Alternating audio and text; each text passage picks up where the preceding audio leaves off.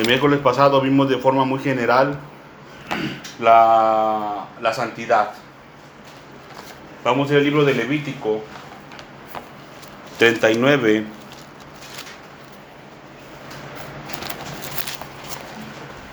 Perdón, es Éxodo, perdón, Éxodo 39. Es que me estaba acordando, mis hermanos, del testimonio de nuestra hermana Teresa, que dice que el Señor le habló en Levítico. Y ahí mismo en Levítico, si no mal recuerdo, Levítico 22, habla acerca de la santidad. Y el Señor dice a su pueblo, dice, santificaos y sed santos, porque yo el Señor os santifico. Fíjense. Y dice también el Señor a su pueblo, Sed pues santos, porque yo soy santo. Sed santos, porque yo soy santo.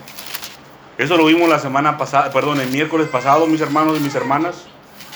Hablamos acerca de la santidad al Señor. Ese fue el título. Hoy el Señor ha dispuesto este momento, mis hermanos y mis hermanas, para seguir viendo un asunto acerca de la santidad. Acerca de la santidad. Y como les dije en mi testimonio, mis hermanos y mis hermanas, yo había dispuesto en mi mente, en mi corazón, eh, un asunto. Pero miren, mis hermanos y mis hermanas, el Señor dice que al hombre le parece perfecto su camino, pero es más perfecto el camino del Señor. El Señor nos muestra el camino que tenemos que seguir. Y miren, el mensaje que estaba preparando para, para presentar es el mismo, mis hermanos y mis hermanas. Solamente que el Señor lo ha ungido y lo ha transformado para su vida, para usted. Hechos 2.39, ¿estamos ahí? Amén, aleluya. Eh, versículo 30. Vamos a empezar de la misma manera que la semana pasada, mis hermanos y mis hermanas, con el mismo tema. Éxodo 39, 30 dice,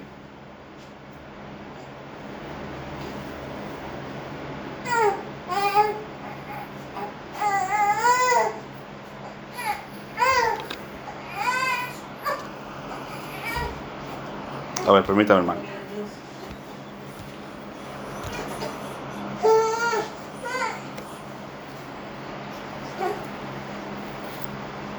Gloria a Cristo Jesús, aleluya. Aquí está. Éxodo 39, 31, disculpa hermano, no encontraba la cita en la escritura. Lo tengo aquí en mi apunte, pero en la escritura no lo encontraba. Dice la palabra de Dios en el nombre del Padre, del Hijo y del Espíritu Santo. Dice, hicieron asimismo la lámina de la diadema santa de oro puro y escribieron en ella como grabado de sello, santidad al Señor. Vamos a orar hermanos. Padre Santo que estás en el cielo, venimos delante de tu presencia una vez más, mi Señor y mi Dios, rogándote que tengas misericordia. En el nombre de tu Hijo amado, el Señor Jesucristo, te pedimos, mi Señor y mi Dios, que perdone, Señor eterno, todo rastro de pecado. Perdona nuestras maldades, mi Señor y mi Dios. Perdona nuestro pecado, Padre amado. En el nombre de Jesús te lo pedimos.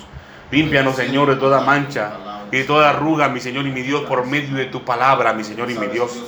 Encomendamos en tus manos nuestras vidas y nuestras almas, Señor Dios Todopoderoso. También te pedimos en el nombre de tu Hijo amado, el Señor Jesucristo, que una vez más envíes de tu Santo Espíritu, mi Señor y mi Dios, sobre tus siervos, sobre tus siervas, mi Señor y mi Dios, que te buscan en verdad, mi Señor y mi Dios. Aquellos que son dignos, Señor eterno, que son dignos del Señor Jesucristo. En el nombre de Cristo Jesús de Nazaret también te rogamos, mi Señor y mi Dios, que abra nuestro entendimiento. Envía espíritu de sabiduría, mi Señor y mi Dios. Y permítenos comprender el misterio de tu santa palabra, Señor Dios Todopoderoso. Estamos estudiando el asunto de santidad, Padre amado, y estamos tratando de agradarte por medio de este mandamiento que has dispuesto, Señor, para tus hijos y tus hijas, Señor. Sed santos, porque yo soy santo, dice el Señor. Y así dice tu palabra, Señor Dios Todopoderoso. Muéstranos el camino de la santidad, Señor eterno. Síguenos perfeccionando y limpiando, mi Señor y mi Dios, por medio de tu palabra, porque es la que santifica al hombre, mi Señor y mi Dios. Y séllanos, Señor eterno, úngenos con tu Santo Espíritu. En el nombre de Cristo Jesús de Nazaret te pido perdón, Señor eterno, y pido perdón al Espíritu Santo por contristarle, Señor Dios Todopoderoso. Tenga misericordia de nosotras y more en nosotros. Enséñanos todas las cosas, mi Señor y mi Dios. En el nombre de Jesús te doy las gracias. Y también, Padre amado, te reconocemos como creador del universo y soberano en todo lo que existe, mi Señor y mi Dios. Y a ti rendimos toda gloria, toda honra, mi Señor y mi Dios, porque solamente tú eres digno de ser temido, mi Señor y mi Dios. En el nombre de Jesús te damos las gracias, Señor eterno.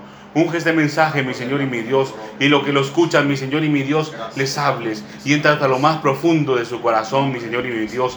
Graba en los corazones, Padre Santo, esta palabra, que su pueblo tiene que ser santo, Señor. Gracias te damos, mi Señor y mi Dios, en el nombre de Jesús.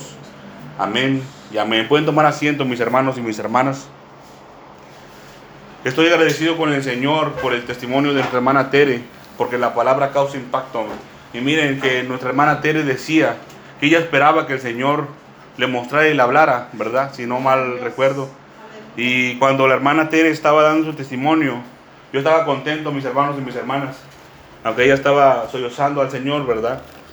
Eh, estaba derramando su corazón ante el Señor, estaba contento, mi hermano, y sonriendo, porque el Señor ya tiene preparada su respuesta. El Señor va a hablar hoy a su pueblo. Estamos hablando sobre la santidad, sobre la santidad al Señor. Dice Éxodo 39:30, hicieron asimismo la lámina, la diadema santa de oro puro. Esta era puesta a los sacerdotes, mis hermanos y mis hermanas, era para el sumo sacerdote. Dice, y escribieron en ella como grabado de sello, santidad al Señor. Fíjense, grabaron en ella como grabado de sello, santidad al Señor. Esto es un asunto que vamos a ver más adelante, hermano. Pero vamos a estar centrados en esto, en la santidad que dice aquí. Les voy a dar un adelanto. Nomás pónganse a pensar. Dice ahí que estaba grabado como grabado de sello. Quiere decir, mi hermano, mi hermana, que la santidad estaba grabada en la frente del sumo sacerdote. Del sumo sacerdote.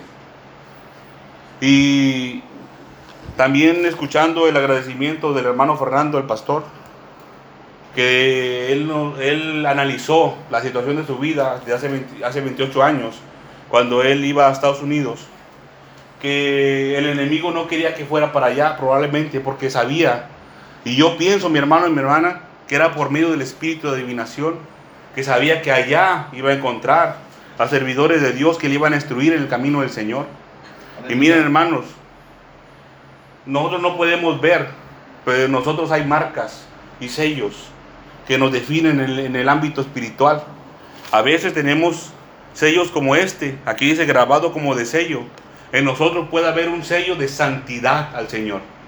Y espero que en el Señor Dios Todopoderoso, que todos lleguemos a ese punto y los que ya estamos ahí, gloria a Dios, porque son santos al Señor. Y si no, que eso esté grabado en nosotros, santidad al Señor en nuestras frentes. Pero miren mis hermanos y mis hermanas, a veces hay marcas del enemigo, a veces hay marcas de magia, de hechicería, de brujería, hay marcas de rebeldía en las personas. Y esas marcas, ¿quién creen que las pone? Espíritus de las tinieblas. Pero también, pero también hay marcas del Señor. Y probablemente el pastor, el, hermano Fernando, tenía esas marcas del Señor. De lo que iba a hacer. Y por eso el enemigo interfiere. Cuando dice aquí diadema santa, yo les pregunté la semana pasada que si sabían lo que era una diadema. Y me respondieron acertadamente lo que conocemos, lo que se conoce aquí en México como diadema. Pero la diadema que habla aquí en la escritura, en esta parte de la escritura, Éxodo 39-30, es una diadema que se pone justo aquí en la frente, en la parte de enfrente, la frente. Y estudiando, mis hermanos y mis hermanas, lo que significa la palabra diadema, diadema, se puede definir como varias cosas, como una diadema, una tiara o inclusive una corona y representa varias cosas. En el caso de la corona, representa poder o autoridad. Es lo que representa. Pero hoy vamos a hablar algo que representa eso que se pone en nuestras frentes. Porque la diadema también puede ser una atadura. Atadura, algo que ata, que liga, que, su, que aprieta nuestra cabeza, que la sujeta. Miren, hay ligaduras y ataduras del Señor Dios Todopoderoso. Son santas, son buenas. Pero hay ataduras que son malas, que son de las tinieblas. Y hoy vamos a hablar acerca de ellas, mis hermanos y mis hermanas, porque no es posible que una persona santa tenga ataduras de las tinieblas, ataduras del diablo. No es posible que eso suceda. No es posible que una persona santa tenga envidias. No es, no es posible que una persona santa tenga rencor en su corazón. No es posible. Lo que pasa es que si la persona dice yo soy santo, pero tiene envidias, tiene rencor, tiene resentimiento, lo que pasa es que esa persona es mentirosa. Y si dice la persona que una voz le dijo en su, en su mente, en su corazón, y hay esa maldad en su corazón, bueno, es un espíritu de mentira que le está hablando. No es posible que haya ataduras si somos santos. Y lo vamos a ver más adelante porque no es posible. Vamos a ir a Lucas capítulo 13 para estudiar el asunto de las ataduras. Bueno, mientras lo encuentran, y lo encuentro yo también, ¿saben qué es una atadura? ¿A qué se le conoce como atadura? Un amarre. Un amarre. ¿Con qué se hace una atadura? Con una soga, con una cuerda, muy bien. ¿Alguien más, mis hermanos y mis hermanas, aparte de, del pastor, que me pueda decir qué, qué cree que es una atadura? Que, que- que- que sepa en su mente o que tenga entendido qué es una atadura. Porque ya nuestro hermano Fernando ya contestó dos veces. Pero está hablando en figurado. Lo que usted sepa por atadura. Lucas capítulo 13. Bueno, ¿Perdón? Algo que nos detiene. Algo que nos detiene. Iba a decir. yo te iba a enseñar que, que, que hacemos alguna mala costumbre que tenemos. alguna mala costumbre que tenemos también puede ser una atadura. Miren que lo que dijo nuestra hermana Hannah es muy cierto. Cuando algo está amarrado, es, regularmente de dos puntos. Usted no va a amarrar su... Lucas, Lucas capítulo 13, versículo 10. Regularmente cuando se amarra un perrito, que le ponen un collarcito, a veces no tiene collar, nada más le hace el amarre en el cuello al perro, se le amarra a algo, ¿no? No se deja el perrito con la soga y suelta y anda corriendo el perro. No tiene sentido que esté amarrado. Hay veces que sí está así, pero no tiene sentido. A veces se amarra a un arbolito, a un poste o algo, para que esté sujeto a esa, a esa cosa, a lo que se amarra.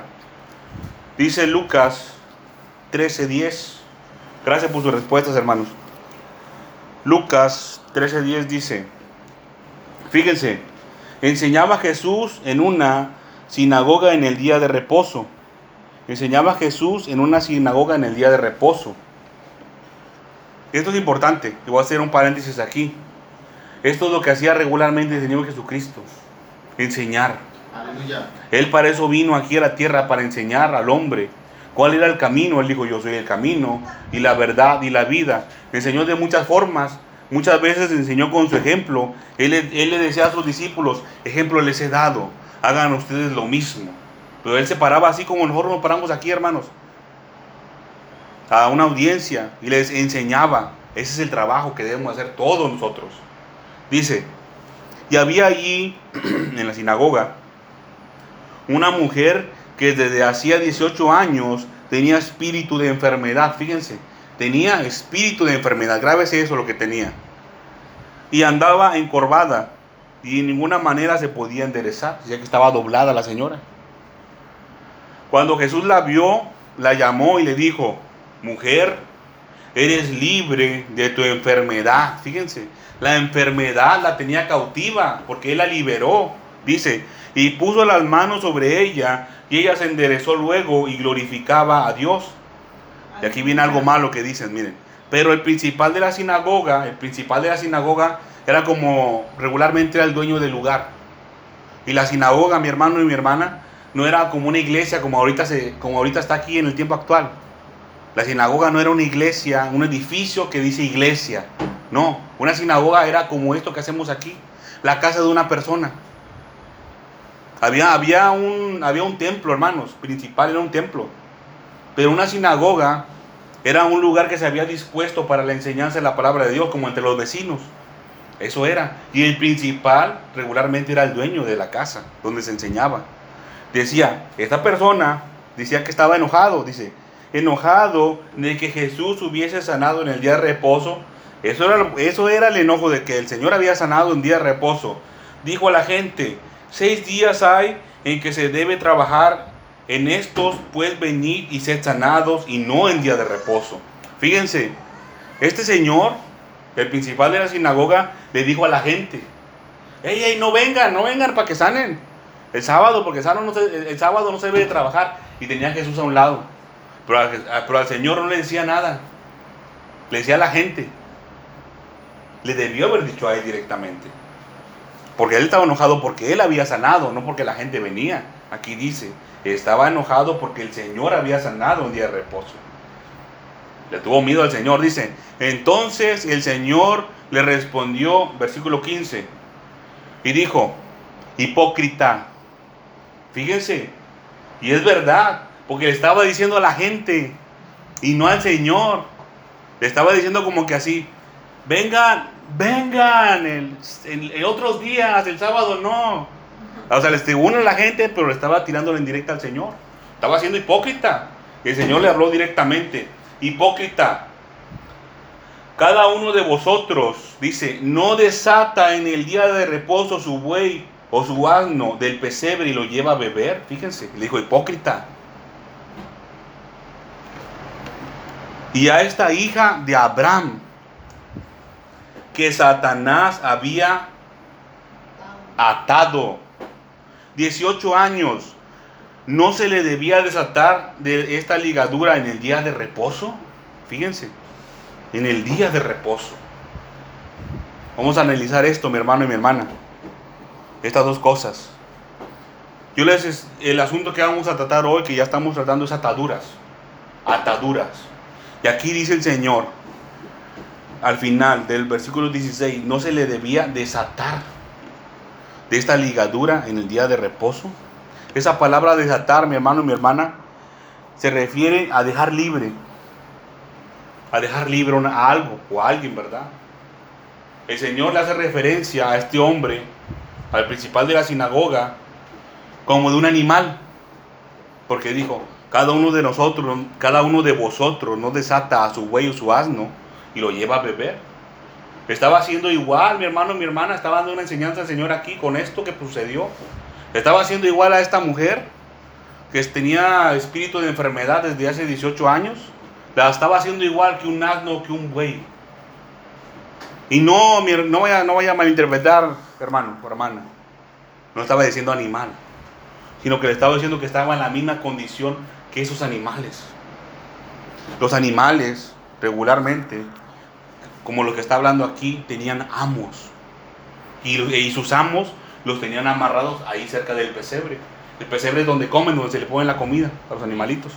Se le pone, no sé, a las vacas se les ponen las, las hierbas que comen, ¿verdad? Secas. Bueno, el amo lo amarra ahí para que coma. Pero no nada más come, tiene que tomar agua. Entonces lo desata y lo lleva a beber agua. Lo desata, lo deja libre para que, para que tome. Entonces lo mismo pasaba con esta mujer. La mujer tenía un amo que la tenía atada. ¿Y quién era? Dice 16 al principio. Y esta hija de Abraham que Satanás había atado. El diablo ata a las personas, mi hermano y mi hermana. Pero tiene derecho para hacerlo, para atarlas. 18 años, dice, no se le debía desatar de esta ligadura. Ligadura, fíjense, en el día de reposo. Esa palabra ligadura hace referencia a, a las respuestas de nuestra hermana Hannah. Es algo que lo tiene unido a otro. Como el ejemplo que les puse de un perrito que está amarrado a un arbolito. Está, sometido mi hermano y mi hermana a algo con mayor fuerza. A algo con mayor fuerza. Eso es lo que es. El amo tiene cierto derecho, los amos, los animales tienen derecho y autoridad sobre sus bestias, sobre sus animalitos. Y lo mismo el enemigo. El enemigo tenía derecho para atar a esa hija de Abraham. Tiene el derecho para hacerlo y para hacer lo que él quiera con su animal y con su bestia. Obviamente hay reglas, hay reglas que, tienen, que se tiene que seguir inclusive el enemigo, ¿verdad? No se puede saltar. Pero cuando el enemigo tiene el derecho de, hacer, de atar a una persona, usted cree, mi hermano, mi hermana, que va a decir, ay, sí, ahí luego lo amarro. No. Rapidísimo. Están los espíritus de las tinieblas atentos. ¿Sabe cómo están los espíritus de las tinieblas? Y esto se lo quería decir al final. Los espíritus de las tinieblas, dice la palabra de Dios en el, en el libro de Génesis capítulo 4, cuando habla acerca de Caín y Abel. Cuando Caín se enojó por la ofrenda de su hermano Abel, que hacía lo bueno, el Señor le, decía, si, si, si, si eres el bien, si, si, si, si, si eres el bien, le habla del bien y del mal. Dice, pero si haces lo malo, si no haces lo bueno, perdón, dice, si no haces lo bueno, el pecado está a la puerta. Y esas palabras en sus originales en hebreo hacen referencia a que está acechando, agazapado. ¿Saben lo que significa la palabra agazapado? Algo parecido. Algo parecido. Yo no sabía, yo no sabía la definición de esas palabras. Y es como cuando está así como agachado, pero está haciendo referencia a como cuando un gato o un felino va a atacar. A su presa. Está Así. echando a su presa. Está acechando a su presa, así es. Gracias, hermana. Cuando está así, nomás. Está- pero está puesto con sus, con sus patitas así, listas para, para aventarse. Así está mi hermano y mi hermana.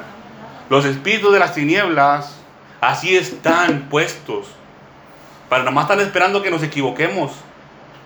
Para rápido atacar. Para rápido atar al hombre y a la mujer. Vamos al libro de Juan. Libro de Juan, capítulo 8. Un poquito para adelante. Evangelio según Juan, capítulo número 8, versículo número 31. Juan 8, 31. Acuérdense que estamos hablando acerca de las ataduras. Juan 8, 31. ¿Estamos ahí, hermanos? Dice, dice la palabra, está hablando el Señor Jesucristo. Dijo entonces Jesús a los judíos que había creído en él, si vosotros permaneciereis en mis palabras, seréis verdaderamente mis discípulos. Y conoceréis la verdad, y la verdad os hará libres. El Señor Jesucristo aquí está presentando, hermanos, a todo ser viviente, a todo ser humano, mejor dicho, a todo hombre y a toda mujer, una ley espiritual, un derecho espiritual, mi hermano y mi hermana, que nosotros podemos reclamar. Y, se- ¿Y qué respondió la gente? Miren lo que respondió la gente. Le respondieron, linaje de Abraham somos y jamás hemos sido esclavos de nadie. ¿Cómo dices tú, seréis libres? El lugar, mi hermano, esta gente, es el lugar de prestar atención a lo que el Señor estaba hablando. Estaban, estaban como el Señor dice, bienaventurado el que no haya tropiezo en mí. Ellos nomás estaban buscando el tropiezo. ¿En qué se equivocó el Señor? El Señor no se equivocó, no se equivoca. Estaban nomás esperando, viendo a ver qué podían decir, qué le podían responder, en lugar de escucharlo y guardar en su corazón lo que el Señor les hablaba. Dice, Jesús le respondió, de cierto, de cierto os digo, que todo aquel que hace pecado, esclavo es del pecado. Dice, y el esclavo no queda en la casa para siempre, el hijo sí queda para siempre. Vamos a, vamos a detenernos ahí tantito, mi hermano y mi hermana. Como les expliqué en el pasaje anterior de Lucas 13, acerca de la mujer que tenía espíritu de enfermedad, el Señor la, hace una referencia a las bestias que tienen amos. Y ahora yo les pregunto a ustedes, mis hermanos y mis hermanas, ¿y los esclavos no tienen amos? También tienen amos, tienen un dueño. Y aquí dice, fíjense, de cierto, de cierto digo que todo aquel que hace pecado, esclavo es del pecado. Esclavo es del pecado. Es a donde el enemigo, fíjense, es a donde el enemigo lo ata. Viene el espíritu de las tinieblas, viene el espíritu de las tinieblas, y ah, a ver, tú te enojas mucho. Ve contento, el diablo va contento y agarra la, la cuerda y se la amarra en su cuello. Ah, a ver, ¿dónde está? Y entonces va y busca el arbolito, la cosa que está firme, que es el pecado. El pecado de enojos. Ah, mira, aquí lo voy a amarrar. Y lo amarra. Ahí te vas a quedar. Y ya, está amarrado, mi hermano. Es lo que pasa en el ámbito espiritual. Y así como pasa con eso, pasan con muchas otras obras de la carne. Y lo vamos a ver más adelante. Puede ser enojos, iras, contiendas, resentimientos, lascivias, fornicación, adulterio, herejías. Lo vamos a ver más adelante. Pero eso es lo que pasa, mi hermano y mi hermana. No viene el diablo directamente, porque el diablo no puede estar en todas partes al mismo tiempo, pero tiene muchos servidores que lo hacen. Él delega, él delega la autoridad este, maléfica a los espíritus de las tinieblas que lo hagan y les amarra. Y los amarra, amarra a muchos que pecan. Eso es lo que pasa aquí, mi hermano y mi hermana. Dice, de cierto, de cierto os digo, que todo aquel que hace pecado esclavo es del pecado. Miren que nuestra hermana Hanna nos, nos dio un buen ejemplo, ¿verdad?, de lo que es una atadura. Algo que está sujeto, algo que está sometido a otra, a otra cosa. Y a eso es lo que atan los espíritus de las tinieblas. Dice, y el esclavo no queda en la casa para siempre. Dice, el hijo sí queda para siempre. Los hijos. Miren que a veces hago mucho énfasis y a lo mejor van a, algunos han de pensar quizás que, que parezco disco rayado cuando les hablo del asunto de, de cómo ser hechos hijos de Dios. Y es que el Señor ahí lo dispuso en su palabra, aquí mismo en el libro de Juan, al principio capítulo 1, versículo del 11 en adelante. Cómo ser hecho hijo de Dios. Aquí dice, aquí dice mi hermano y mi hermana, que el esclavo no queda en casa para siempre, pero el hijo sí. Ahora, ¿usted qué quiere ser? ¿Un esclavo que está amarrado al pecado? ¿O lo que dice aquí? Un hijo que es libre, dice, versículo 36, así que si el hijo libertare, seréis verdaderamente libres. Dice, sé que sois descendientes de Abraham, pero procuráis matarme. Es un pecado el, el asesinato, porque mi palabra no haya cabida en vosotros. Yo hablo lo que he visto cerca del Padre y vosotros hacéis y vosotros hacéis lo que habéis oído acerca de vuestro Padre. Vuestro Padre se está refiriendo a su amo. Acerca de vuestro amo. Respondieron y le dijeron, nosotros, nuestro Padre, perdón, es Abraham. Jesús les dijo, sí, cada vez, miren hermanos, voy a pararme tantito aquí. Fíjense cómo la gente del mundo, la gente que, que, no tiene al Señor en su mente, en su corazón, cada vez se va amarrando más, cada vez se va amarrando más. Nomás respondían estos, estos israelitas, estos judíos, y, el Señor les tiraba más palabras de Dios, palabra verdadera.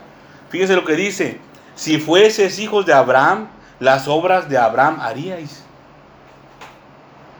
Pero ahora procuráis matarme a mí, hombre que os, que os he hablado la verdad, la cual he oído de Dios. ¿No hizo esto Abraham? Está diciendo, yo sí soy hijo de Abraham, ustedes no. Vosotros hacéis las obras de vuestro padre. Entonces le dijeron, nosotros no somos nacidos de fornicación, un padre tenemos que es Dios. Jesús entonces les dijo, si vuestro padre fuese Dios, ciertamente me amaríais, porque yo de Dios he salido y he venido, pues no he venido de mí mismo, sino que Él me envió. Porque, ¿por qué no entendéis mi lenguaje? ¿Por qué no podéis escuchar mi palabra? Ellos nomás estaban buscando qué, qué responderle, qué tirarle, qué, qué piedra encontrar para tirarle, no estaban prestando atención. Vosotros sois de vuestro padre el diablo, y los deseos de vuestro padre queréis hacer. Él ha sido homicida desde el principio. Fíjense, homicida desde el principio. Estos hombres estaban atados, hermanos. Estaban atados al pecado que querían cometer. El homicidio. Y no ha permanecido en la verdad. Porque no hay verdad en él. Cuando habla mentira, de suyo habla. Porque es mentiroso y padre de mentira. Dice, y a mí, porque digo la verdad, no me creéis. ¿Quién de vosotros me redarguye de pecado? Pues si digo la verdad, ¿por qué vosotros no me creéis? Versículo 47 dice, el que es de Dios, las palabras de Dios oye. Por esto no las oís vosotros, porque no sois de Dios. Miren mi hermano y mi hermana, yo le doy gracias a Dios en ocasiones por mi garganta. Porque yo fumé muchos años, muchos años de mi vida. Muchos años, desde los 13 años yo fumé y los últimos años que, que fumé, fumaba demasiado en extremo y mi garganta se dañó. Pero le doy gracias a Dios, le doy gracias a Dios porque el Señor restauró mi garganta. Ahora siento que puedo cantar en los cantos fuerte todo el tiempo y todavía seguir predicando. Y yo le doy gracias a Dios por eso. Ahora imagínense, mi hermano y mi hermana, el Señor Jesucristo ¿Cuánto no se desgastó su garganta aquí explicándoles y exponiendo todas estas verdades espirituales? Y dice al final, pero vosotros no las oís. No la oyeron mi hermano y mi hermana. Ahora nosotros debemos de tomarlo como ejemplo. Debemos de tomarlo como ejemplo y nosotros sí prestar atención a la palabra de Dios. Presta atención mi hermana y mi hermana. Mire que ellos rechazaron. Ellos rechazaron la verdad de Dios. Estas leyes espirituales que se cumplen. Yo no le trato de convencer de nada mi hermano mi hermana. Le solamente le estoy exponiendo la verdad. Las armas para que usted se defienda del enemigo. Porque mire que Él es el que lo quiere tener atado al pecado. Él es. Él es el malo. No soy yo. Él es el malo. Aleluya. Vamos a ir, hermanos, al libro de Isaías, capítulo 50. ¿Están entendiendo, mis hermanos y mis hermanas? ¿Comprendiendo el mensaje del Señor? Acuérdense que el asunto es la santidad. La santidad. Pero el tema es las ataduras. Isaías, capítulo 50.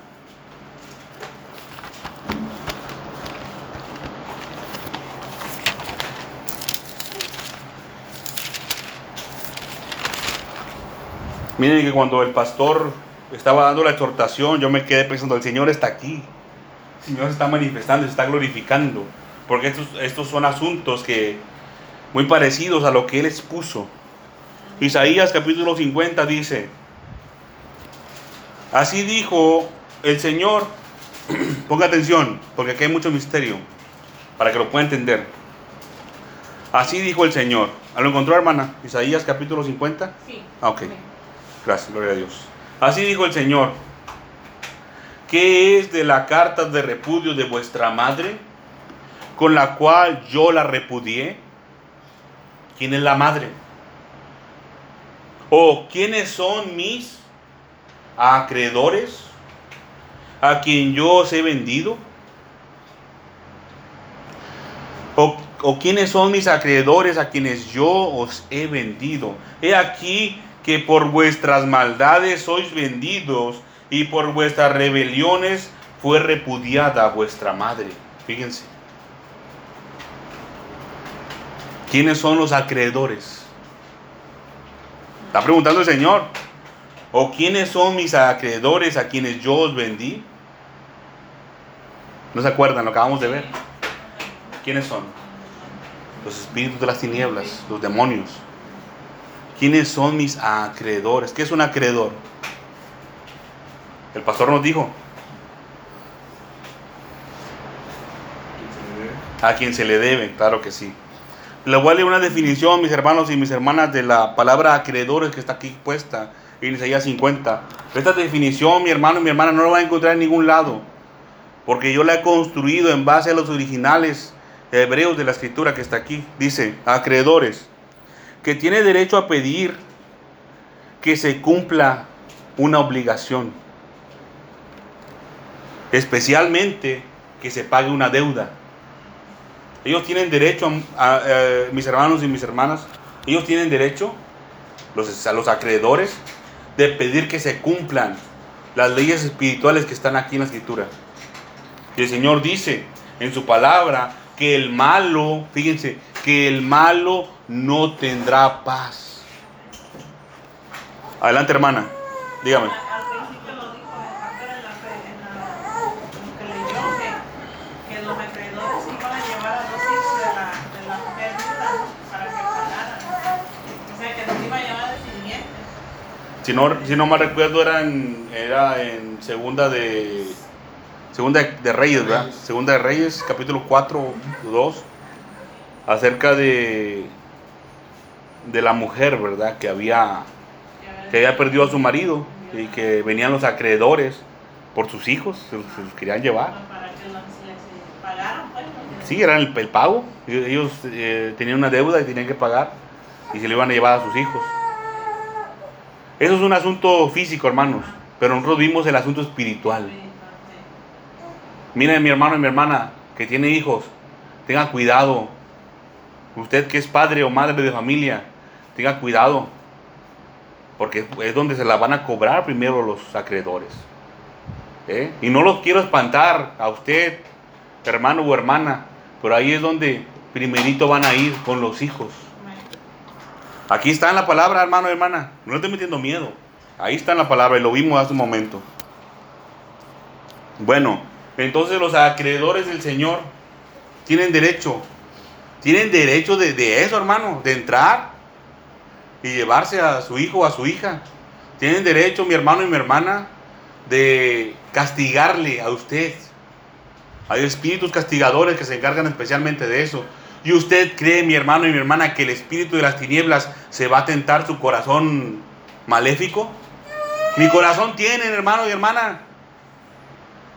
Ellos están puestos para atacar, para cumplir con su cometido. Dice, ¿y quiénes son pues, y quiénes son mis acreedores a quien yo os he vendido? He aquí que por, por vuestras maldades sois vendidos, por vuestras maldades sois vendidos. Por el pecado, mi hermano, mi hermana, usted ha sido entregado al enemigo, a los espíritus de las tinieblas, por los pecados. Dice aquí. Dice, y por vuestras rebeliones fue repudiada vuestra madre. Hace referencia a la iglesia, mi hermano y mi hermana, por las rebeliones, porque no hacemos caso. Dice, porque cuando vine no hallé a nadie, y cuando llamé nadie respondió. Fíjense, ¿por qué cuando vine no hallé a nadie y cuando llamé nadie respondió? Asegúrese, mi hermano y mi hermana, y busque la forma de estar siempre cuando el Señor pase. Dice aquí, porque cuando vine no hallé a nadie y cuando llamé nadie respondió. Y cuando el Señor le llame, usted dígale al Señor, sí Señor, heme aquí. Como decías, como, como Elí le recomendó a Samuel que hiciera. Y como Samuel hizo, así hizo Samuel cuando era jovencito. Decían Samuel, Samuel. Y Samuel dijo, ya instruido, heme aquí, tu siervo escucha. Dice, ¿acaso, acaso se ha cortado mi mano para redimir? Dice el Señor, ¿acaso yo no puedo pagarle a esos espíritus de las tinieblas para que los dejen libres? ¿Acaso se ha cortado mi mano para redimir? Yo no los puedo libertar de ahí, dice el Señor. No hay en mí poder para librar. He aquí que con mi reprensión, he aquí que con mi reprensión hago secar el mar, convierto los ríos en desierto, sus peces se pudren por falta de agua y mueren de sed. Está diciendo el Señor, ¿no tengo yo poder? Visto de oscuridad los cielos y hago como silicio su cubierta. Dios, el Señor, me dio lengua de sabios para saber hablar palabras alcanzado. Despertará mañana tras mañana, de- despertará mi oído para que oiga como para que oiga como los sabios. El Señor me dio lengua de sabios para saber hablar palabras alcanzado. Desper- despertará mañana tras mañana, despertará mi oído para que oiga como los sabios. Entienda, mi hermano y mi hermana, la importancia de escuchar la palabra de Dios y de ponerla por obra, porque es para salvación para nuestras almas. ¿O acaso usted, mi hermano y mi hermana, quiere estar atado al pecado toda su vida hasta que se muera? Acuérdense lo que dijo el Señor. El esclavo no queda para siempre, no tiene vida eterna. El que tiene las ataduras del pecado no tiene vida eterna, hermano y hermana. Va a ir a condenación. Dice, pero el Hijo sí queda para siempre. Sí queda para siempre. Acepte, mi hermano y mi hermana, el consejo del Señor. Vamos a ir a Primera de Juan. Primera de Juan, capítulo 3. Está casi al final, mis hermanos y mis hermanas. Son uno de los últimos libros de la Escritura. Primera de Juan, capítulo 3. Está casi al final, está poco antes del Apocalipsis casi, casi al final. Primera de Juan, capítulo 3. Desde el principio.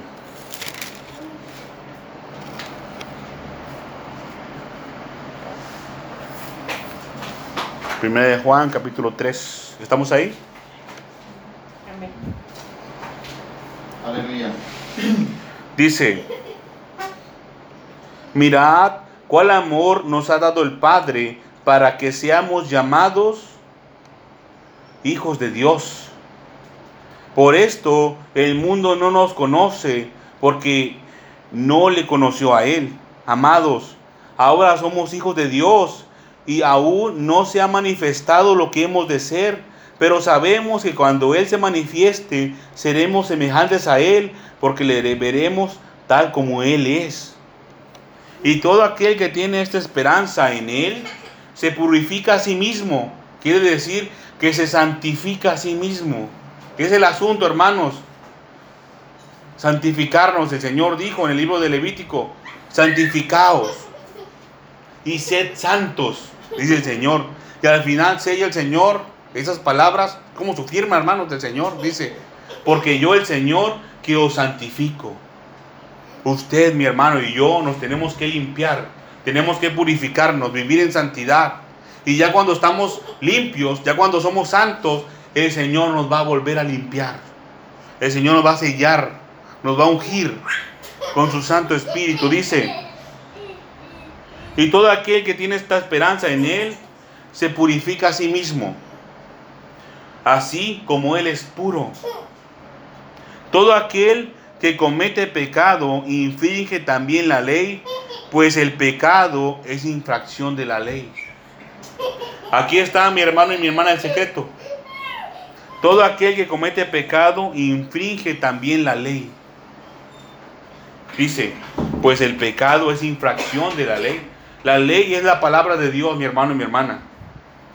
Todo aquel que hace lo contrario a la palabra de Dios está cometiendo pecado. Está cometiendo pecado. Si usted no sabe qué es el pecado, esto es lo que es. Dice, y si sabéis que Él apareció para quitar nuestros pecados y no hay pecado en Él, todo aquel que permanece en Él no peca. Todo aquel que peca no le ha visto ni le ha conocido. Dice, hijitos, nadie os engañe. El que hace justicia es justo como Él es justo. Parece muy obvio, hermanos, pero a veces no lo entendemos. El que hace justicia es justo como Él es justo. Se está refiriendo al Señor Jesucristo. Dice, el que practica el pecado, el que practica el pecado es del diablo. ¿Acaso miento, hermanos? Cuando les dije que Él es el amo de los que practican el pecado, aquí lo está diciendo abierta y claramente la palabra de Dios. El que practica el pecado es del diablo. El diablo se ha convertido en su amo, en su poseedor, dice. Porque el diablo peca desde el principio. Pero, perdón, dice, para esto apareció el Hijo de Dios, el Señor Jesucristo, para deshacer las obras del diablo. Para esto apareció el Señor Jesucristo, para desatar a los hijos de Dios. Usted, si usted ya es hijo de Dios, si usted ya es hijo de Dios, pídale al Señor Jesucristo que rompa esas ataduras. Eso que lo tiene atado al pecado. Aquí dice mi hermano, mi hermano, que para esto apareció el Señor Jesucristo, para deshacer las obras del diablo, para deshacer las ataduras, para deshacer todas esas ataduras que lo tienen sometido. Porque usted cree, mi hermano, mi hermana, que vuelve a lo mismo, y vuelve a lo mismo, y vuelve a lo mismo. Es un ciclo que nunca se acaba. Porque está el pecado y aquí está el hombre o la mujer pecadora. No se puede separar del pecado. Se quiere ir y vuelve y regresa, vuelve a pecar con lo mismo. Se quiere ir y otra vez vuelve a lo mismo. Porque tiene una atadura. Tiene una atadura. Y es necesario que esa atadura sea rota. Y de esa forma, mi hermano y mi hermana, es como el Señor nos santifica. Como el Señor nos hace santos. No se crean las mentiras del diablo, mi hermano y mi hermana, que nadie puede ser perfecto, que nadie, sí se puede ser perfecto, ya lo explicamos. Como Job era perfecto delante del Señor. Y no, y no vaya a creerse ahora, mi hermano y mi hermana, que nadie puede ser santo. Sí se puede ser santo porque la palabra de Dios lo dice. El Señor Dios Todopoderoso dice en su palabra, mis mandamientos no son gravosos. Y el Señor dice, sed pues santos. Y también dice, sed pues perfectos. No es gravoso, mi hermano, mi hermana. Quiere decir que no es difícil. No es difícil. Solamente es de que usted y yo aceptemos el mandamiento del Señor. De eso se trata. Dice aquí, el que practica el pecado es del diablo. El diablo se convirtió en amo de esa persona pecadora. Y déjeme decirle, mi hermano y mi hermana, que el diablo es un amo cruel. Es un amo cruel. Él no lo va a desatar para que vaya a comer. Y no lo va a desatar para que vaya a tomar agua. No, él lo va a tener amarrado ahí. Él lo va a tener amarrado ahí. No lo va a soltar. De ninguna manera, ahí sí déjalo suelto tantito. No. Pero acuérdense, el Señor Jesucristo para eso vino aquí a la tierra. Para romper esas ataduras que hacen que usted, si se enoja, vuelva a lo mismo a enojarse. Si usted comete pecado de inmoralidad sexual, vuelva a lo mismo otra vez. Y dice, ¿por qué? ¿Por qué vuelvo a lo mismo? Yo le doy testimonio, testimonio mi hermano y mi hermana de mi, de mi vida. Yo estaba atado. Yo estaba atado a los vicios, específicamente del cigarro. Era una atadura. Y el Señor Dios Todopoderoso, por medio de su Hijo Jesucristo, rompió esa atadura. El Señor la rompió. Yo intenté de muchas formas, de muchos medios. Por, por mi propia fuerza de voluntad también lo intenté. Yo duraba 3, 4, 5, hasta 6 meses sin fumar, pero volvía a regresar. Estaba siendo engañado por el enemigo, mi hermano y mi hermana. Hasta que llegó el Señor Jesucristo y yo acepté su voluntad, su palabra. Miren que el Señor me tuvo que humillar en mi vida hasta cierto punto, al yo estar en cama y no poderme mover, inclusive. Yo tenía una especie de tipo de tumor en mi intestino, no me podía sentar, estaba aquí, hermanos, aquí. Y después cuando me desmayé, yo estaba acostado y cuando me desmayé, me hice una rajadota en mi espalda de este tamaño, está como así. Está bien fea, ahí se quedó. Ya no podía ni quedarme acostado, ni acostado ni sentado. El Señor me tuvo que llevar hasta ese punto de humillación, mi hermano y mi hermana, para yo reconocer que el Señor tenía razón y que yo estaba mal, que yo estaba en pecado. Me tuvo que llevar hasta ese punto, mi hermano y mi hermana. Y cuando yo reconocí en llanto al Señor, cuando yo acepté al Señor, la dirección del Señor, el Señor me sanó así. Yo sentí, yo sentí dentro de mi cuerpo cómo desapareció la presión que había dentro de, mi- de mis intestinos, ya no estaba. Y salió de mi cuerpo con olor fétido, putrefacto.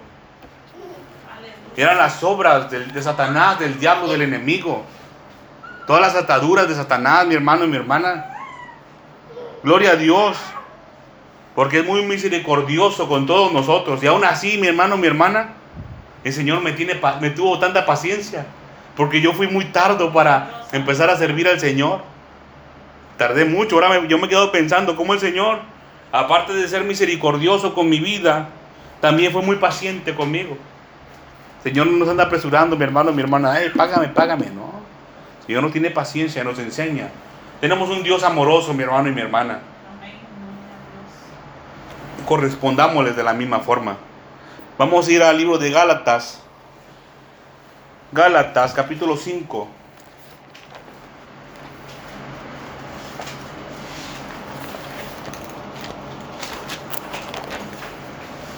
Le está hablando el Señor, hermana. Dios. Amén. Gloria a Dios. Gálatas capítulo 5. Desde el principio. ¿Estamos ahí, hermanos? Un poquito para atrás. Gálatas capítulo 5. Aleluya.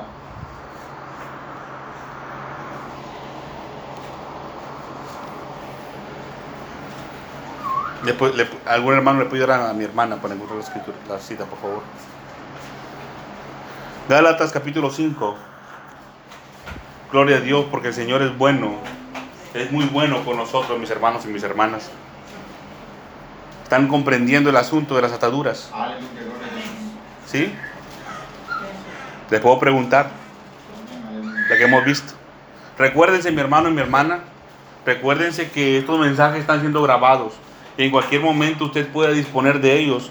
Si no, si no apuntó una cita o si se recordó, ah, explicaron esto en el, en el servicio, pero no me acuerdo qué era. Usted puede, mi hermano mi hermana, ir al podcast y ahí volver a escuchar el mensaje. O la cita, ahí la busca, ahí en, en la línea de tiempo. Gálatas capítulo 5, desde el principio dice, Estad pues firmes en la libertad con que Cristo os hizo libres y no estéis otra vez sujetos al yugo de esclavitud. Dice, estad pues firmes en la libertad con que Cristo nos hizo libres. Ya pasó mi hermano y mi hermana el asunto que vimos anterior, acerca de que el Señor hace libre. Ahora bueno, ya nos hizo libre, dice. Y no estéis otra vez sujetos al yugo de esclavitud. Quiere decir, mi hermano y mi hermana, que cuando el Señor Jesucristo ya rompió esa atadura, ahora, su- ahora su deber es ya no pecar otra vez. No te vuelvas a poner la atadura, te está diciendo el Señor. Si tú, si el Señor te hizo libre de, no sé, de, de enojos o de envidias o de chisme, de lo que sea, si ya te hizo libre de eso, bueno, ya no te lo vuelvas a poner. Mire que el enemigo va a regresar, mi hermano y mi hermana, y le, va- y le va a atentar con la intención de que usted vuelva a caer. Repréndalo en el nombre del Señor Jesucristo y dígale al Señor, al Señor Jesús, dígale, socórreme Señor y ayúdame a vencer esta tentación. Yo no quiero estar enojado, yo no quiero estar haciendo este pecado cualquiera que sea. Yo no quiero volver a ponerme ese yugo de esclavitud, esa atadura. Dice, he aquí yo Pablo os digo que si os circuncidáis de nada os aprovecha. Y otra vez testifico a todo hombre que se circuncida, que está obligado a guardar toda la ley. Está hablando de un, de un rito, mi hermano, mi hermano, que es, que es, un, que es para los judíos de sangre, dice. Dice, fíjense, una tradición de los judíos, un rito para los judíos. Dice, de cierto, perdón, de Cristo os desligasteis los que por la ley os justificáis. Dice, de la gracia habéis caído. Fíjense, de Cristo os desligasteis. Los que por la ley os justificáis, de la gracia habéis caído. Nosotros estamos dentro de la gracia porque el Señor ha pagado por nuestros pecados. Ese es el regalo, mi hermano y mi hermana. Imagínense que no tenemos nosotros con qué pagarle al Señor el perdón por nuestros pecados. Y el Señor mismo nos regala el medio de cómo hacerlo, cómo presentarnos delante del Señor. Dice, de Cristo os desligasteis. Dice versículo 5, pues nosotros por el Espíritu aguardamos por fe la esperanza de justicia, porque en Cristo Jesús ni la circuncisión vale algo, ni la incircuncisión, sino la fe que obra por el amor. Vosotros corrías bien, fíjense, ahí voy a hacer un paréntesis, versículo 7, vosotros corríais bien. Y ahora vamos a regresar al 4 que dice, de Cristo os desligasteis se desligaron de Cristo. Y dice, y dice, corrían bien, corrían bien. ¿Qué pasó? Si corrían bien, ¿qué pasó? Se desligaron de Cristo. Vamos a regresar aquí. ¿Qué es desligarse de Cristo? ¿Te acuerdan cuando el Señor dijo que había desatado, no es, no es lícito, en el, en el libro de Lucas, no es lícito desatar a esta hija de Abraham? que Satanás había tenido atada por hace 18 años. Y dijo el Señor, no es necesario quitar estas ligaduras. Ligaduras. Son las cuerdas. De Cristo o desligaste. Quiere decir que de Cristo se desamarraron. Estaban sujetos al Señor Jesucristo. Se separaron del Señor. Se separaron, gracias hermanas, se separaron del Señor. El Señor iba caminando, mi hermano y mi hermana. Va caminando el Señor. Hay un camino. El Señor va caminando y nosotros estamos cerca del Señor caminando con Él. El Señor está hablando a su pueblo. Es como un pastor cuando le habla a las ovejas. Una vez yo vi un video de cómo las ovejas escuchan la voz del pastor. Vi un video de cómo le estaban hablando a las ovejas otras personas. Hacían un ruido especial para hablarles. Y nadie. Entonces el ruido lo hizo el pastor y todas las ovejas vinieron. Así. Imagínese, hermano, que una oveja se quedó allá sola. Esa oveja se desligó de su pastor. En este caso del Señor Jesucristo. El Señor Jesucristo habla. El Señor Jesús habla y la persona no hace caso. Eso es lo que, eso es lo que significa la palabra desligarse. Quedar parado así. Sin hacer nada. Estar de ocioso sin hacer nada así. El Señor Jesucristo les habla, venid aquí todos los que estéis trabajados y cargados y yo os haré descansar. Y se queda así. Así. Exactamente es lo que se refiere de esa palabra desligarse. No hacer caso al Señor. No hacer caso al Señor. Dice el original griego de esa palabra que quiere decir es estar inútil. Oye, muy feo, ¿verdad? Bueno, yo le puse en el concepto de desligarse, quedarse parado cuando el Señor está llamando. No soy tan feo, ¿verdad? Pero es lo mismo. El Señor Jesucristo habla a sus ovejas y sus ovejas no hacen caso. Se quedan allá lejos. El Señor dice, vámonos, vamos, vamos a seguir. Y hay unas que sí lo siguen al Señor, pero hay otras que se quedaron allá solas. Se separaron poquito a poquito, un pesito para acá, poquito más para atrás. Y se van separando del Señor. Dice el versículo 7, vosotros corríais bien. ¿Quién os estorbó para no obedecer a la verdad? Para no obedecer al Señor Jesucristo. Dice, esta persuasión no procede de aquel que os llama. Esto, esta persuasión dice, no viene del Señor Jesucristo. ¿Qué es el que está hablando? El Señor Jesucristo. Aquí mismo en Gálatas, aquí cerquita hermano, versículo 13. Dice, ¿cómo mantenerse mi hermano y mi hermana ligados al Señor, al Señor Jesucristo? Versículo 13. Porque vosotros, hermanos, porque vosotros, hermanos, a libertad fuisteis llamados. Solamente que no uséis la libertad como ocasión para la carne, sino servíos por amor los unos a los otros. Porque toda la ley en esta sola palabra se cumple. Amarás a tu prójimo como a ti mismo. Dice que la libertad que el Señor nos dio, cuando el Señor, mi hermano, mi hermana, rompe la atadura, cuando el Señor rompe la atadura del pecado, ya está libre. Es algo diferente, mi hermano, se siente diferente cuando la persona es libre. Quizás usted lo ha sentido, esa libertad. Acuérdese, no se vuelva a poner la soga del pecado, ya que es libre. Ahora, ya que es libre, ¿qué va a hacer? Aquí está. Solamente que no use la libertad para ocasión de la carne. Cuando usted ya es libre, mi hermano, mi hermana, no se vaya a hacer cosas en la carne. Aquí está la escritura. Cuando el Señor ya le liberó, no se vaya a hacer cosas en la carne, dice aquí sino servíos por amor los unos a los otros. Servir. Ser de utilidad a sus hermanos. Dice, pero si os mordéis y, os coméis unos a otros, mirad también que no os consumáis. El Señor sabe, mi hermano y mi hermana, que eso puede pasar. Pero dice aquí, bueno, puede pasar, pero no se consuman. No ardan en fuego, digo. Dice, digo pues, andad en el espíritu y no satisfagáis los deseos de la carne. Porque el deseo de la carne es contra el espíritu y el del espíritu es contra la carne. Y estos se oponen entre sí para que no hagáis lo que quisierais. Para que no hagáis lo que quisieres. Dice, pero si sois guiados por el espíritu, no estáis bajo la ley. Esto es lo que tenemos que hacer, mi hermano y mi hermana. Cuando el Señor ya nos hizo libres. Mira que el Señor no deja cabos sueltos, mi hermano, mi hermana.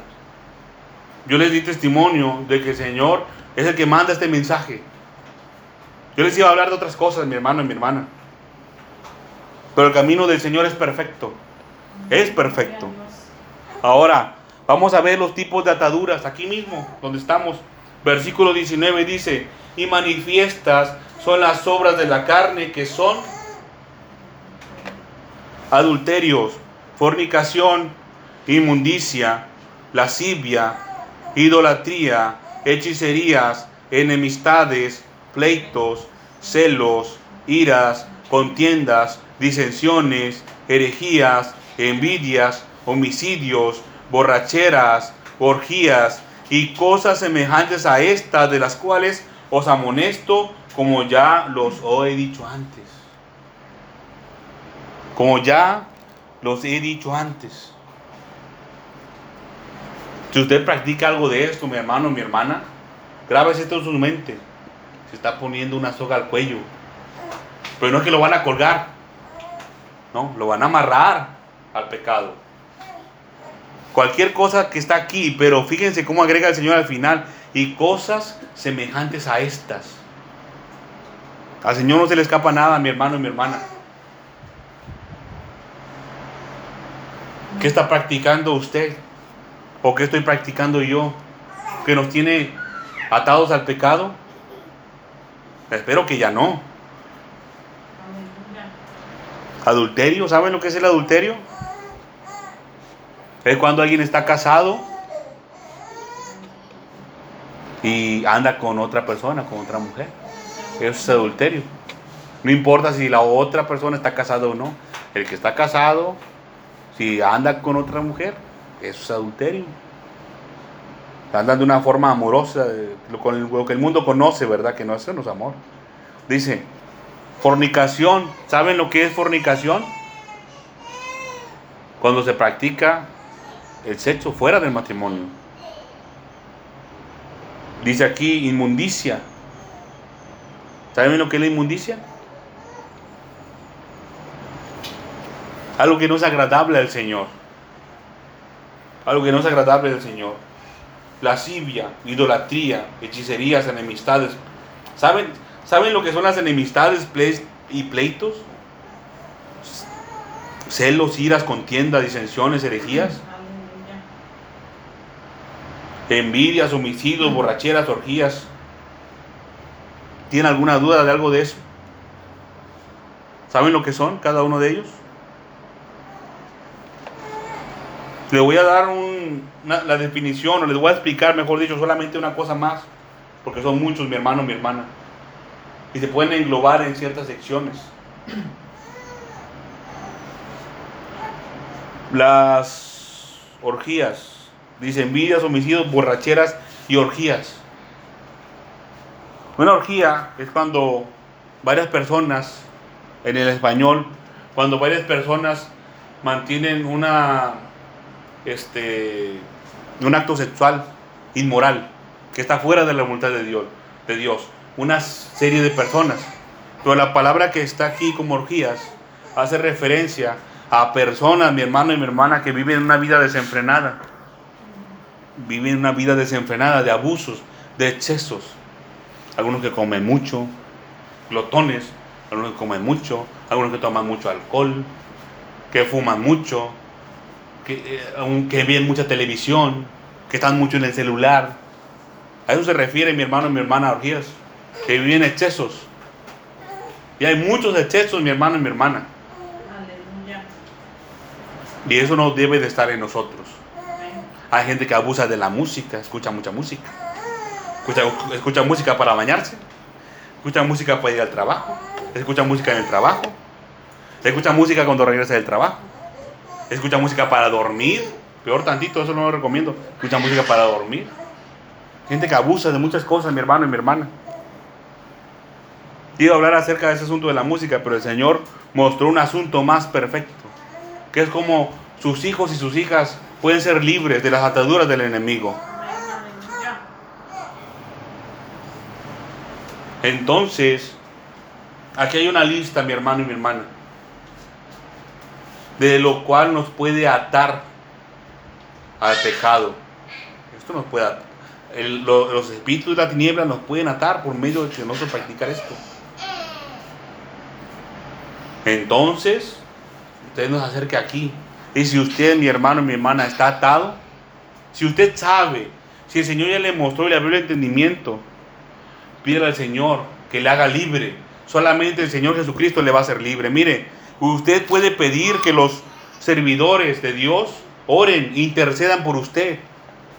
Y nosotros como servidores de Dios, como ministros del Señor Dios Todopoderosos, tenemos autoridad. Pero el que hace verdaderamente libre a la persona es el Señor Jesucristo. El poder no es de nosotros, el poder es del Señor. El Señor es el que hace libre a la persona. Manténgase libre si el Señor ya lo hizo. Vamos a ir al libro de Primera de Pedro. Ya vamos acabando, hermano y hermana. Primera de Pedro, capítulo 1. Primera de Pedro, capítulo 1.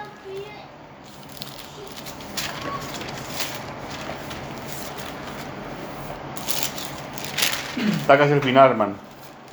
Está casi al final. Un poquito antes del Apocalipsis. Primera de Pedro, capítulo 1, versículo 13.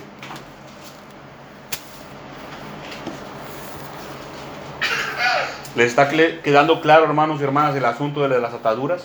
Amén, aleluya. Una, nosotros estamos llamados a ser santos. Ahora, mi hermano y mi hermana, nosotros debemos estar ligados al Señor Jesucristo. Nuestra mente debe estar atada a la santidad. Es un sacrificio, hermana, hermano. Es un sacrificio. Imagínense que usted tiene que dejar de lado todo lo que usted quiere.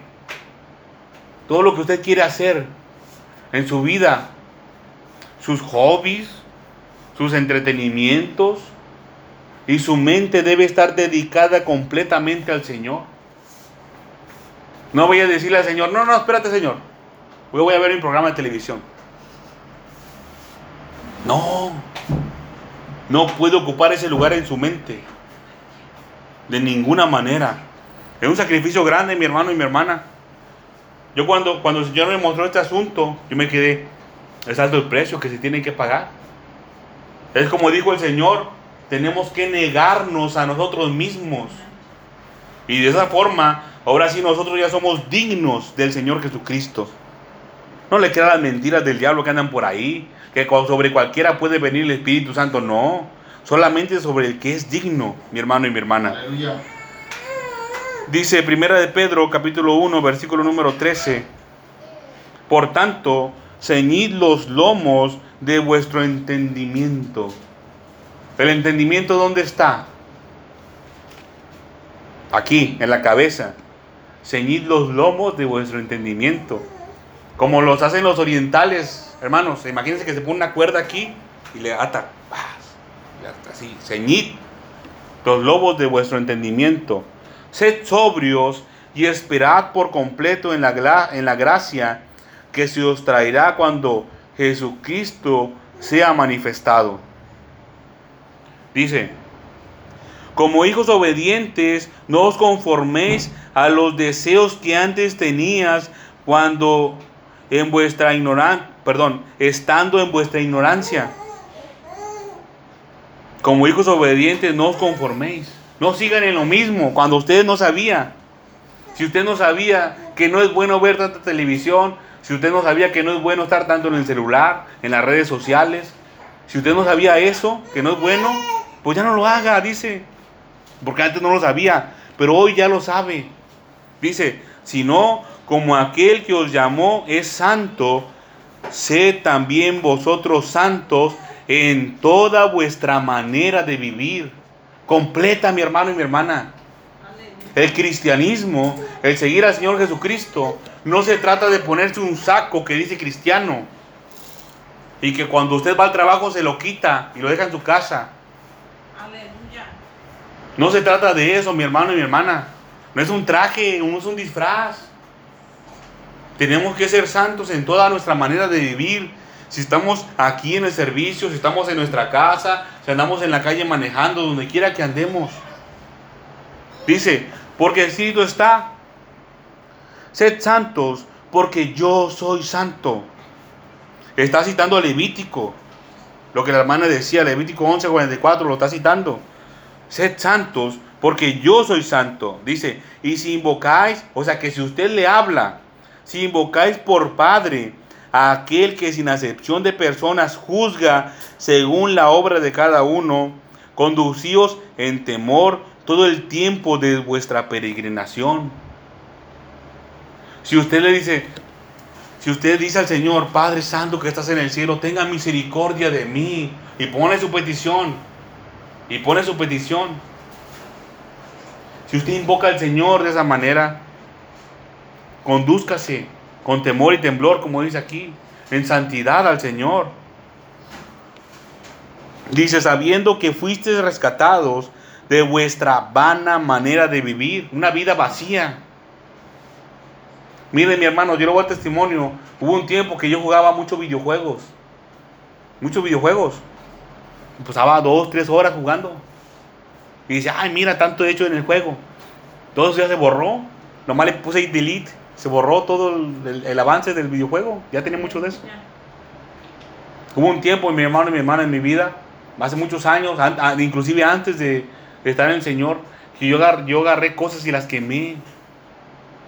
Esas cartas de cartitas de Yu-Gi-Oh! Que, son, que, que de hecho son malas, ¿verdad? Yo no sabía que eran malas en aquel tiempo. Pero dije, no, esto, esto ya es, es- es parte del pasado. Y lo deseché. Pero ahora ya sabemos, aquel tiempo era ignorancia, pero ahora nosotros ya sabemos. que Es una vida vacía, mi hermano y mi hermana. Invertir tanto tiempo en algo que no tiene provecho, que no tiene fruto. Mejor invertámoslos en nuestra vida eterna. Dice, dice el Señor Jesucristo. Dice, dice el Señor Jesucristo, trabajad. Trabajad por la comida que no perece, sino que para vida eterna permanece. Tenemos que trabajar. Dice, sabiendo que fuiste rescatados de vuestra vana manera de vivir, la cual recibisteis de vuestros padres, fíjense, desafortunadamente a veces así sucede, no con cosas corruptibles como oro o plata, sino con la sangre preciosa de Cristo, como de un cordero sin mancha y sin contaminación, ya destinado desde antes de la fundación del mundo, para mani- pero manifestado en los postreros tiempos por amor de vosotros, fíjense. Nosotros, nosotros pudimos haber sido, llegar a ser más bendecidos que la gente que vivió antes del Señor Jesucristo. Y mediante el cual creéis en Dios, quien le resucitó de los muertos y le ha dado gloria para que vuestra fe y esperanza sean en Dios. Dice, habiendo purificado vuestras almas por la obediencia a la verdad mediante el Espíritu, para el amor fraternal no fingido, amaos unos a otros entrañablemente de corazón puro.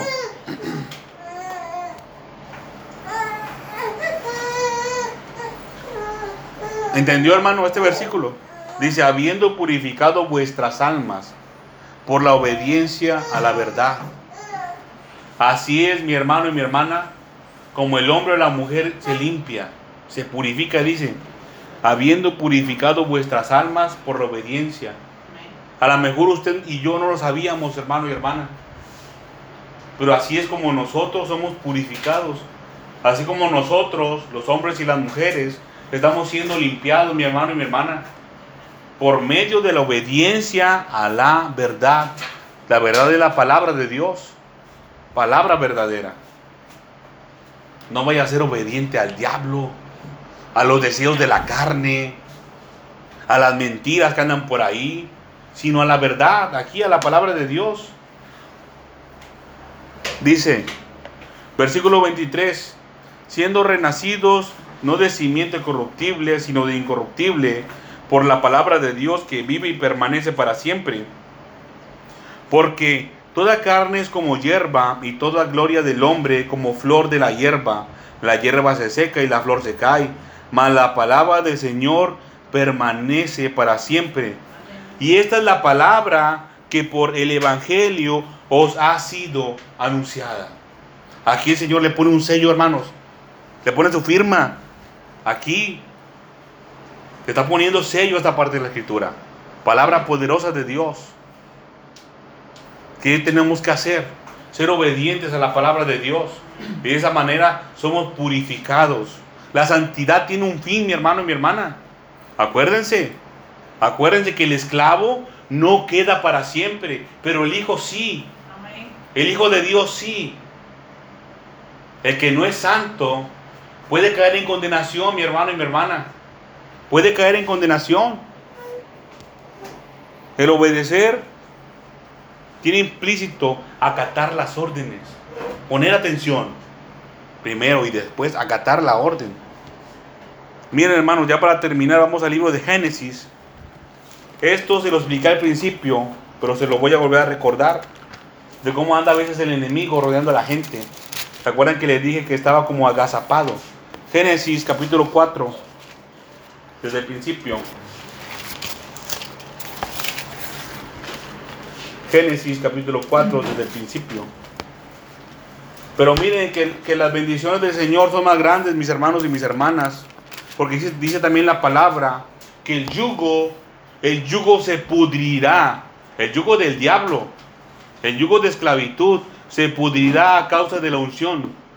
Y no hay unción si no hay santidad. Es un proceso, mi hermano y mi hermano. Es una progresión. Es un camino que tenemos que seguir. Dice, y conoció, es Génesis, hasta, hasta el principio, hermano. Génesis, al, mero principio. El mero principio, más, más adelante. Casi, casi al principio de la escritura. Ahí en el 4. Génesis 4. ¿Está bien? Bueno. Gloria a Dios. Dice. Y conoció Adán a su mujer Eva, la cual concibió a Dios y dio a luz a Caín. Y dijo, por la voluntad del Señor he adquirido varón. Palabras muy sabias, ¿no? Dice, después dio a luz a su hermano Abel, y Abel fue pastor de ovejas, y Caín fue labrador de la tierra. Y aconteció andando el tiempo de que Caín trajo de fruto de la tierra una ofrenda al Señor, y Abel trajo también de los primogénitos de sus ovejas, de lo más gordo de ellas, y miró el Señor con agrado a Abel y su ofrenda. Pero miró, pero no miró con agrado a Caín y la ofrenda suya, y se ensañó Caín con, en gran manera y decayó su semblante. Fíjense lo que pasó. Dice, y lo que hicieron cada uno de ellos. Uno trajo del, un- uno trajo lo normalito, que fue Caín, pero Abel trajo de lo mejor, mi hermano, mi hermana. La intención de Abel era agradar al Señor y lo logró. Y Caín, no, Caín nomás iba a cumplir. Dice, versículo 6, entonces el Señor dijo a Caín, ¿por qué te has ensañado y por qué ha decaído tu semblante? Le pregunta, fíjate. Dice, si bien hiciereis, ¿no serás enaltecido? Dice, y si no hicieres bien, el pecado está a la puerta. Eso es lo que les expliqué mi hermano y mi hermana. Cuando dice el pecado está a la puerta, quiere decir que está al acecho, como un felino, un- no sé, un, un- tigre, otro felino así grande, que está al acecho nada más para lanzarse y atacar y comérselo. Pero fíjense lo que les quiero explicar, dice, si bien hicieres, no serás enaltecido. El que hace lo bueno, mi hermano y mi hermana, tiene su recompensa. Tiene su recompensa. Cuando venía de camino con, con, con la hermana Janet, mi esposa, le iba comentando un asunto de la eternidad, de cómo, cómo hay personas que, que piensan que no es, eh, que es algo ilógico, que está fuera de sí, decir que las personas que pecan van a ir al castigo eterno, al infierno, los pecadores, los condenados. Dicen, no, no, no es posible que por una vida tan corta pasen toda una eternidad en el infierno los pecadores. Está mal. Le están diciendo que está mal el Señor, hermano. Y pero pónganse a pensar esto. Es que así como, así como el, el, el pago para el que hace lo malo es grande, también el pago para el que hace lo bueno es también muy grande. Pasar toda la eternidad en la presencia del Señor. Amén. Dice, entonces dijo el Señor a Caín, perdón, el versículo 7, si bien hicieres, ¿no serás enaltecido? Si haces lo bueno, ¿no vas a tener tu pago bueno? Dice, y si no hicieres bien, el pecado está a la puerta. Mire mi hermano, mi hermana, este es un secreto que el Señor Dios Todopoderoso ha revelado para que los hijos y las hijas de Dios no caigan en las trampas del diablo. Tenemos que estar siempre haciendo algo, mi hermano y mi hermana. No podemos estar, como dice la escritura, desligados del Señor Jesucristo. No podemos estar así, que el Señor habla, vengan, vengan para acá, mis hijos, y se queda ahí, sin hacer nada. No. Tenemos que estar siempre haciendo el bien. Así dice Gálatas capítulo, así dice Gá- Gálatas capítulo 5 en el versículo 13, así dice. Servir. Tenemos que servirnos unos a otros. Dije aquí. Y si no hicieres bien, el pecado está a la puerta. Cuando usted o yo, mi hermano y mi hermana, o como cualquier hombre o como cualquier mujer que no está haciendo la voluntad de Dios, que está de ocioso, el pecado ya está ahí a la puerta. Ya, está así, mire, que- que estar la puerta, ya está listo para entrar. Ya está listo para entrar. Y cuando el pecado entra, mi hermano, mi hermana, los espíritus de las tinieblas ya tienen la cuerda en la mano para ponérsela en el cuello. No se ha engañado, mi hermano y mi hermana. No se ha engañado. Abra los ojos. Abra bien los ojos. Si el Señor ya lo hizo libre, manténgase libre. Y si no, pídale al Señor que la haga libre.